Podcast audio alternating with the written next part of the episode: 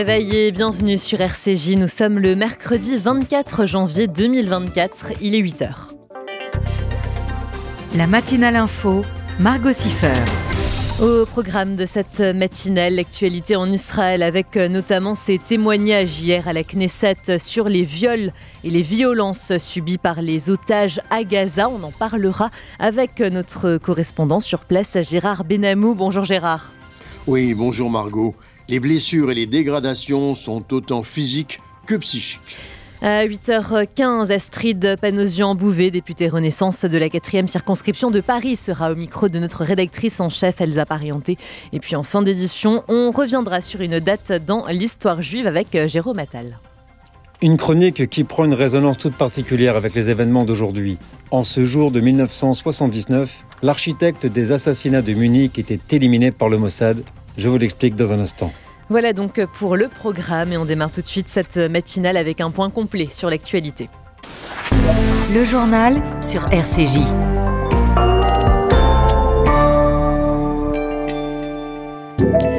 Après la mort hier de 21 soldats, le chef d'état-major de Tsal annonce l'ouverture d'une enquête en promettant que les leçons seront tirées. D'après les premiers éléments, les forces sur le terrain avaient préparé des explosifs à proximité des vergers destinés à détruire les bâtiments proches de la frontière, mais le Hamas a tiré des missiles sur les bâtiments qui se sont immédiatement effondrés. À noter que 100 terroristes ont été éliminés dans les dernières 24 heures à Ran Israël et le Hamas sont d'accord sur le principe d'un échange d'otages contre des prisonniers palestiniens au cours d'un cessez-le-feu d'un mois, mais le plan est freiné par les divergences entre les deux parties sur la manière de mettre un terme définitif à la guerre. Israël aurait proposé d'y mettre fin si l'organisation terroriste évacuait six hauts responsables de Gaza, dont Yahya Sinoir, une proposition qu'elle a absolument rejetée. L'État hébreu refuse de discuter de toute fin de la guerre qui n'inclurait pas le démantèlement du Hamas. Des écrans de cinéma en Israël ont été piratés par des hackers turcs pro-palestiniens qui ont diffusé des images du 7 octobre et des messages de menaces en hébreu à l'encontre d'Israël. On pouvait notamment y lire, je cite, Juifs stupides, vous êtes tous des terroristes. Les écrans ont été immédiatement éteints. Les combats d'Israël dans la bande de Gaza ne sont pas moins barbares que le massacre du 7 octobre. C'est ce qu'a déclaré hier le ministre russe des Affaires étrangères qui ajoute que s'il n'y a aucune excuse pour la barbarie du 7 octobre, cela ne donne pas carte blanche pour des combats tout aussi barbares. Fermez les guillemets. Sergei Lavrov a également accusé les États-Unis d'élargir la menace en mer Rouge et a appelé Israël à cesser les assassinats politiques en Syrie. Un nouveau sondage aux États-Unis montre une augmentation du soutien des jeunes à Israël. Ils sont 57% âgés de 18 à 24 ans à soutenir l'État hébreu dans la guerre contre le Hamas. Ils étaient à titre de comparaison 50% le mois dernier. 57% d'entre eux estiment également qu'Israël commet un génocide à Gaza contre 60% en décembre, soit une légère amélioration. Enfin, le soutien envers Benjamin Netanyahou est de 32%, ce qui représente une chute de 4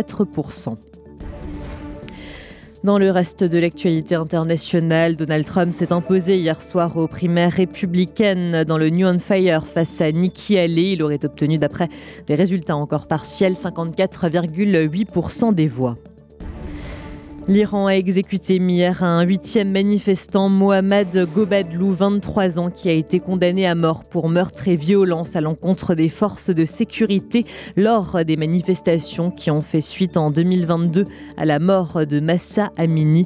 Il a été impliqué dans l'incident malgré son déni constant et la présentation de preuves démontrant son innocence. Il était euh, notamment atteint de troubles mentaux. Vous avez tué mon fils, il s'est battu dans la rue pour vous tous, a réagi sa mère. Après 20 mois de négociations avec Stockholm, le Parlement turc a ratifié hier l'adhésion de la Suède à l'OTAN. Il ne reste désormais plus qu'un frein, la Hongrie qui s'y oppose depuis le dépôt de candidature en mai 2022. En France, un recours devant le tribunal administratif a été déposé par l'association niçoise de Nice à Gaza pour faire enlever le drapeau israélien de la mairie de Nice qui est affiché depuis le 7 octobre. Le maire Les Républicains, Christian Estrosi, n'a pas tardé à réagir. Il y restera jusqu'à la libération des otages, a-t-il promis, en précisant que lors de l'attentat terroriste islamiste qui a frappé sa ville le 14 juillet 2016, la même solidarité s'est observée en Israël. C'est notre unité affirmée dans l'exigence d'éradication du terrorisme islamiste dans son ensemble, a-t-il conclu. Polémique après que la présidente de la France insoumise à l'Assemblée, Mathilde Panot, a indiqué hier qu'elle serait présente le 7 février prochain aux Invalides lors de l'hommage aux victimes françaises des massacres du Hamas organisé à l'initiative d'Emmanuel Macron. Je crois qu'il faut rendre hommage aux franco-israéliens et aux franco-palestiniens qui sont morts, que ce soit dans les crimes de guerre commis par le Hamas ou dans les crimes de guerre commis par Netanyahou, a-t-elle déclaré. Pour rappel, le groupe insoumis a toujours refusé de qualifier le Hamas de terroriste. Vous écoutez RCJ, les 8h06 dans un instant l'actualité en Israël avec notamment ces témoignages hier à la Knesset sur les viols et les violences subies par les otages à Gaza. On fera le point avec notre correspondant sur place Gérard Benamou. RCJ. Moi, euh, oui, oui, je jette de l'argent par les fenêtres. Mais uniquement sur les autoroutes. Parce que sinon, je fais appel à Best Fenêtre. De la porte d'entrée à la pergola, en passant par les volets roulants, ils s'occupent de tout. Et comme ils sont qualifiés RGE Calibat, je suis tranquille. Ah, j'ai oublié de vous dire. Avec eux, je bénéficie même des aides de l'État. Particuliers, professionnels, collectivités. Best Fenêtre, 132 rue de Bagnolet, Paris 20e. 01 43 73 36 36. Best Fenêtre, la qualité au meilleur prix. Le Centre d'art et de culture et le FSJU présentent Diasporama, regard sur le cinéma juif international. 17 films et documentaires inédits à voir en salle dans toute la France ou en ligne chez vous. Histoire, aventure, comédie, biopic. Diasporama, du 22 janvier au 5 février, le cinéma en salle ou dans votre salon. Toute la programmation est à découvrir sur diasporama.net, diasporama.net. Bonjour, je suis Eva Sandler. Bonjour, je suis le père de Jonathan Sandler. L'attentat du 19 mars 2012 à Toulouse résonne encore dans nos esprits. Ce matin-là, mon mari et mes deux fils m'ont été arrachés. Pour que leur souvenir soit éternel, je vous attends nombreux au gala du Bête Sandler le mercredi 31 janvier 2024 au Centre européen du judaïsme à Paris. Pour que la terrible obscurité de ces événements laisse place à la lumière. Informations et réservations 06 19 84 83 39. Merci beaucoup. Amis d'Israël, votre générosité permet de sauver des vies avec le Magen David Adom. Faites un don de 120 euros ou plus et obtenez l'assurance MDA exclusive. En Israël, vous bénéficierez de nos services gratuits pour vous et votre famille. Magen David Adom, votre don, votre assurance, notre mission commune mda-france.org. mda-france.org. MDA France. Association au service de la vie. Faites-vous connaître, faites-vous entendre. Ouvrez une vraie visibilité à votre entreprise, votre association, votre projet. RCJ est là pour trouver avec vous la solution clé en main. Spot radio, campagne publicitaire, publi reportage, sponsoring d'émissions, nous serons à vos côtés pour élaborer ensemble la meilleure des stratégies pour vous faire connaître. Appelez notre régie publicitaire au 06 03 47 98 36. Vous écoutez RCJ, il est 8h09. On prend maintenant la direction d'Israël pour retrouver Gérard Benamou. Bonjour Gérard. Bonjour Margot, bonjour à tous. On commence Gérard par ces témoignages hier à la Knesset sur les viols et les violences subies par les otages à Gaza. Oui Margot, hommes et femmes à Gaza. La guerre provoquée par le Hamas le 7 octobre a semé son lot de souffrances, d'horreurs et de morts qui se perpétuent depuis plus de 100 jours. Les blessures et les dégradations sont autant physiques que psychiques. Pour le comprendre, il faut avoir suivi hier l'audience à la Knesset sur les viols et les violences subies par les otages hommes et femmes à Gaza, les survivantes qui ont comparu devant la Knesset hier ont déclaré que les gardiens traitaient ces femmes comme des poupées, des témoignages qui s'ajoutent à un nombre croissant de preuves que le Hamas utilise les agressions sexuelles comme une arme. Je l'ai vu de mes propres yeux, a affirmé l'ex-otage Aviva Sigel, qui a été enlevée au kibbutz Kfar Aza avec son mari Kate le 7 octobre, est libéré lors d'un cessez-le-feu à la fin du mois de novembre. Ces jeunes filles captives, les terroristes leur apportent des vêtements de poupées et les transforment en poupées, des poupées avec lesquelles on peut faire tout ce qu'on veut, quand on veut, a-t-elle déclaré lors d'une réunion du nouveau groupe parlementaire de la Knesset sur les victimes de violences sexuelles et sexistes commises pendant la guerre provoquée par le Hamas. Des moments de témoignages insoutenables, je n'arrive pas à respirer, je n'arrive pas à m'en remettre, c'est trop dur, affirme cette femme qui témoigne. Les garçons sont aussi victimes d'abus, tout comme les filles, ils ne tombent pas enceintes, mais ils sont eux aussi des marionnettes au bout d'un fil. Shir, la fille d'Aviva, a déclaré aux représentants élus que le témoignage de sa mère n'était que la partie émergée de l'iceberg et elle a exprimé sa colère face à l'absence de ministre pour entendre ces terribles témoignages.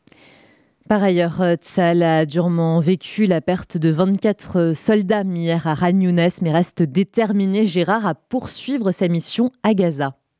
Oui, Margot. Et hier, le Premier ministre Benjamin Netanyahu, le ministre de la Défense Yoav Galand et le ministre du cabinet de guerre Benny Gantz ont publié un communiqué vidéo commun dans lequel ils s'engagent à poursuivre la guerre avec toute la force nécessaire, et ce, malgré la perte de 24 soldats dans la journée de lundi. Nous continuons en ce moment même dans l'esprit de ceux qui sont tombés au champ d'honneur, a ajouté le général Galant, à mener à bien nos missions. Et le processus de négociation en vue de la libération des otages et de la cessation des combats se poursuit. En effet, de ce côté-là, il y a un espoir. En tout cas, c'est ce qu'a confirmé le Qatar hier, qui affirme des discussions très sérieuses sont en cours pour une pause dans les combats à Gaza et un accord sur la libération des otages. Le porte-parole du ministère des Affaires étrangères du Qatar affirme Nous avançons des idées aux deux parties et elles nous transmettent régulièrement un flot de réponses, ce qui est un motif d'optimisme. Et enfin, Gérard, un quotidien saoudien en langue arabe basé à Londres a révélé le système de communication utilisé par les dirigeants du Hamas notamment Margot pour échanger des messages dans les souterrains de Gaza sans être détectés. Des tableaux de distribution connectés sous terre reliés à d'anciennes lignes téléphoniques terrestres. Ce réseau opérationnel au début de la guerre a été utilisé notamment pour discuter des détails de la trêve de novembre avec Israël et on s'en souvient de la libération des otages. Des gens spécialement désignés liaient les dirigeants du Hamas à l'étranger en utilisant un logiciel crypté pour relayer les décisions prises à Gaza. Après les avancées de l'armée israélienne à l'intérieur de Gaza, les dirigeants du Hamas auraient été contraints de se rabattre sur l'échange de messages écrits sur papier transportés par des membres du Hamas. Gérard Benamou en direct de Tel Aviv Merci beaucoup Gérard pour toutes ces précisions et à demain. Vous écoutez RCJ, il est 8h13. Dans un instant, Astrid Panosian-Bouvet, députée Renaissance de la 4e circonscription de Paris, sera au micro de notre rédactrice en chef Elsa Parienté. C'est le moment d'être meilleur. Envie d'apporter votre soutien à une cause qui vous tient à cœur? Venez rejoindre la formidable équipe de bénévoles du Fonds social juif unifié. Écoute de nos aînés, contribution à l'organisation d'événements, support administratif. Grâce à vous, le FSJU a la possibilité de continuer à mener à bien ses missions sociales, éducatives et culturelles. Mettez à profit vos compétences et partagez votre expérience en contactant Laetitia Ayoun au 06 80 50 69 88. 06 80 50 69 88. Depuis près de 120 ans, le KKL reconstruit le pays d'Israël. Parcs, forêts, réservoirs d'eau, infrastructures, programmes éducatifs. En léguant tout ou partie de votre patrimoine, vous participerez au projet sioniste et laisserez votre empreinte en terre d'Israël. Contactez en toute discrétion et sans engagement le KKL et demandez l'INDA. KKL 01 42 86 88 88 01 42 86 88 88. Tu as entre 17 et 30 ans Tu portes un projet innovant qui dynamise le monde juif et tu sens qu'avec un coup de pouce, ton initiative pourrait décoller. L'appel à projet Noé est fait pour toi. Si ton projet est retenu, tu bénéficieras d'une bourse jusqu'à 10 000 euros, d'un incubateur de 6 mois avec des mentors, les workshops Noé et d'une visibilité média sur les réseaux du FSJU. Alors n'attends plus, dépose ton dossier de candidature dès maintenant sur noépourlajeunesse.org, rubrique Appel à projet Noé. noépourlajeunesse.org. Moi, euh, oui, oui, je jette de l'argent par les fenêtres. Mais uniquement sur les autoroutes. Parce que sinon, je fais appel à Best Fenêtre. De la porte d'entrée à la pergola, en passant par les volets roulants, ils s'occupent de tout. Et comme ils sont qualifiés RGE Calibat, je suis tranquille. Ah, j'ai oublié de vous dire. Avec eux, je bénéficie même des aides de l'État. Particuliers, professionnels, collectivités. Best Fenêtre, 132 rue de Bagnolet, Paris 20e. 01 43 73 36 36. Best Fenêtre, la qualité au meilleur prix. Vous avez un projet d'Alia? Montez en Israël dans les meilleures conditions avec le Keren Layedidout. Le Keren Layedidout répond à toutes vos questions sur l'Alia et vous accompagne en Israël les six premiers mois. Aide financière, emploi, éducation et suivi de votre intégration. Toutes nos aides viennent en plus des aides gouvernementales. Alors n'hésitez pas, faites votre Alia avec le Keren Layedidout. Keren Layedidout 01 83 80 95 55 et yedidout.org.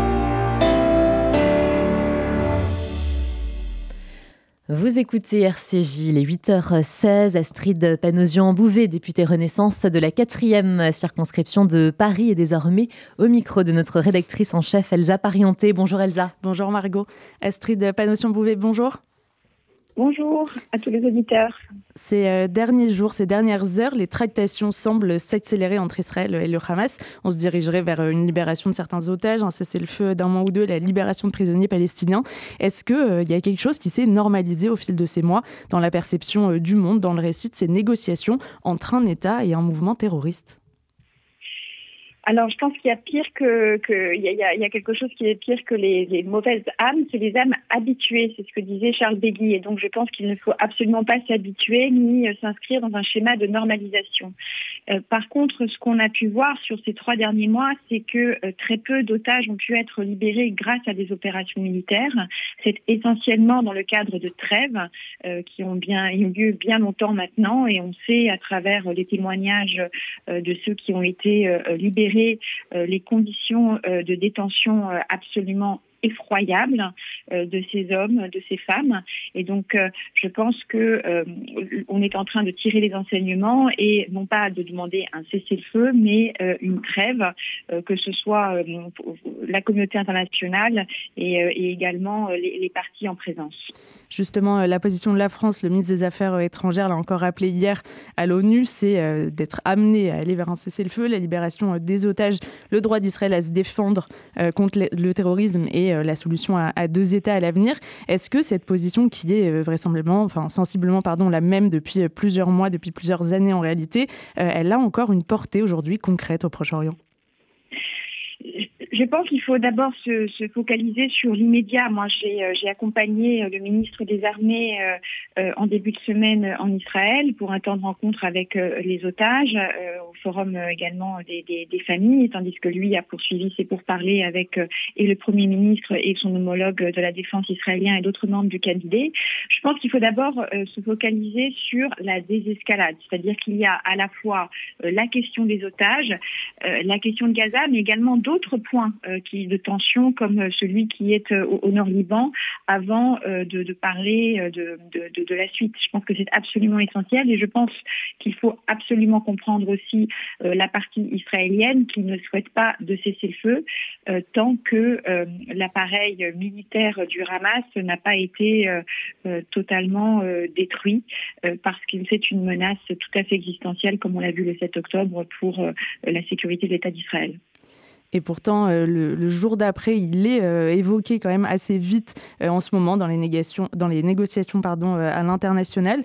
Est-ce que vous, vous voyez avec qui cette question, elle peut être traitée concrètement au Proche-Orient? Et est-ce que les pays, les États-Unis, notamment la France, se penchent aujourd'hui sur les termes de la solution à deux États très concrètement? La solution à deux États, il faut deux parties. on l'a bien vu, il faut deux parties voulant amener cette situation. On voit bien que côté d'abord israélien, on avait, il y a un vrai sujet au niveau du gouvernement israélien. Hein, on a une coalition aujourd'hui menée par Netanyahou et des partis religieux, des partis d'extrême droite qui sont absolument pas dans ce schéma. Donc il faudra à terme, il y a eu des manifestations ce week-end pour amener à de nouvelles élections. Et puis côté palestinien, avec qui il y a l'autorité palestinienne, mais dont on sait qu'elle est aussi discréditée et, affaiblie au sein même de l'opinion publique palestinienne. Donc, mais, mais je pense qu'il faut quand même chercher ce chemin. mais pour l'instant, il semble très loin. Je pense qu'il faut déjà qu'on on aboutisse à une trêve, juste à une trêve. Et une trêve, ce n'est pas un cessez-le-feu. Et c'est d'ailleurs le terme qui a été employé et par le ministre des Armées lorsqu'il était à, à, Tel Aviv en début de semaine, et, et également la proposition du gouvernement, du cabinet de défense israélien. Il y a un autre sujet euh, qui a pris de la place depuis euh, plusieurs semaines, c'est la question humanitaire. Encore récemment, la livraison de médicaments aux otages, en partie permise par la France, mais pour laquelle la Croix-Rouge s'est euh, dessaisie de sa responsabilité quant à l'acheminement de ces médicaments. Cette vraisemblable incapacité à nommer, à agir à la fois pour les civils gazaouis et pour les otages israéliens, est-ce que ça pourrait faire l'objet d'un contrôle du Parlement? Alors, je ne connais pas le statut international de la, de la Croix-Rouge et de la capacité à faire l'objet euh, d'un contrôle, euh, d'un contrôle de parlements nationaux. Hein. C'est une organisation internationale. Euh, plus largement, on voit quand même la faillite hein, d'un certain nombre de, je pèse mes mots, hein, la faillite morale d'un certain nombre d'organisations non gouvernementales internationales, euh, que ce soit les Nations Unies femmes qui n'ont pas été capables de qualifier de crimes sexuels les, les, violences faites, faites, faites aux femmes et aux enfants le 7, le 7 octobre, euh, que ce soit l'UNICEF qui ne s'est réveillé que euh, très très tardivement il y a quelques jours et encore sans citer le nom euh, des otages, des prénoms des otages enfants, il y a un, vrai sujet et un deux poids deux mesures, en tout cas en ce qui concerne les organisations non, non gouvernementales. Et voilà, et sur la Croix-Rouge, euh, oui, c'est absolument dommage de voir que euh, ce sont deux États, euh, la France et le Qatar, qui se sont substitués à une démission de la Croix-Rouge sur une mission absolument fondamentale et à minima, qui est l'acheminement des médicaments pour, les otages, et sans parler de la question effectivement humanitaire. Et je pense que c'est aussi un, volet de la question. Quand on parle de trêve, on, relate quand même aussi des conditions effroyables aujourd'hui euh, de vie euh, des populations civiles, euh, des accouchements césariennes qui se font sans, anesthésie, des amputations d'enfants sans anesthésie. C'est absolument terrible. Je pense qu'il faut aussi, à côté de la peine qu'on a éprouvée, de l'inquiétude, on l'a bien vu encore hier avec la, mort de, plus de 20 réservistes israéliens, se rendre compte du désastre humanitaire pour les populations civiles. Et c'est pour ça qu'il faut aujourd'hui pour non pas un cessez-le-feu, je le répète, mais une trêve. On va revenir euh, en France avec Mathilde Panot, présidente du groupe La France Insoumise à l'Assemblée nationale, qui a proposé hier que l'hommage national du 7 février soit aussi euh, pour, je cite, les victimes des crimes de guerre de Netanyahou. Il y a eu aussi la semaine dernière Daniel Obono qui finissait sa question gouvernement accusant Israël de génocide par euh, Plus jamais ça. Ercilia Soudé qui a reçu le collectif juif antisioniste Tzedek à l'Assemblée. Elles sont députées de la nation comme vous, Astrid Panossion-Bouvet. Est-ce qu'il y a des outils aujourd'hui autres que les mots pour mettre un terme à cette inversion euh, accusatoire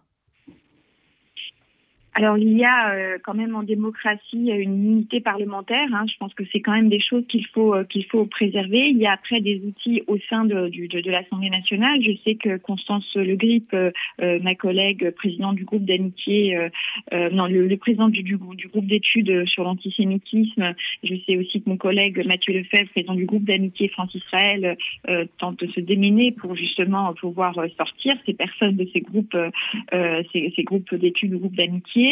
Euh, moi, je souhaite, euh, si c'est possible, que les familles de victimes euh, qui seront avec nous présentes le 7 février pour rendre hommage aux victimes franco-israéliennes puissent dire qu'elles ne souhaitent pas la présence et de Mathilde Panot et, et, et, de tout député LFI à cette commémoration.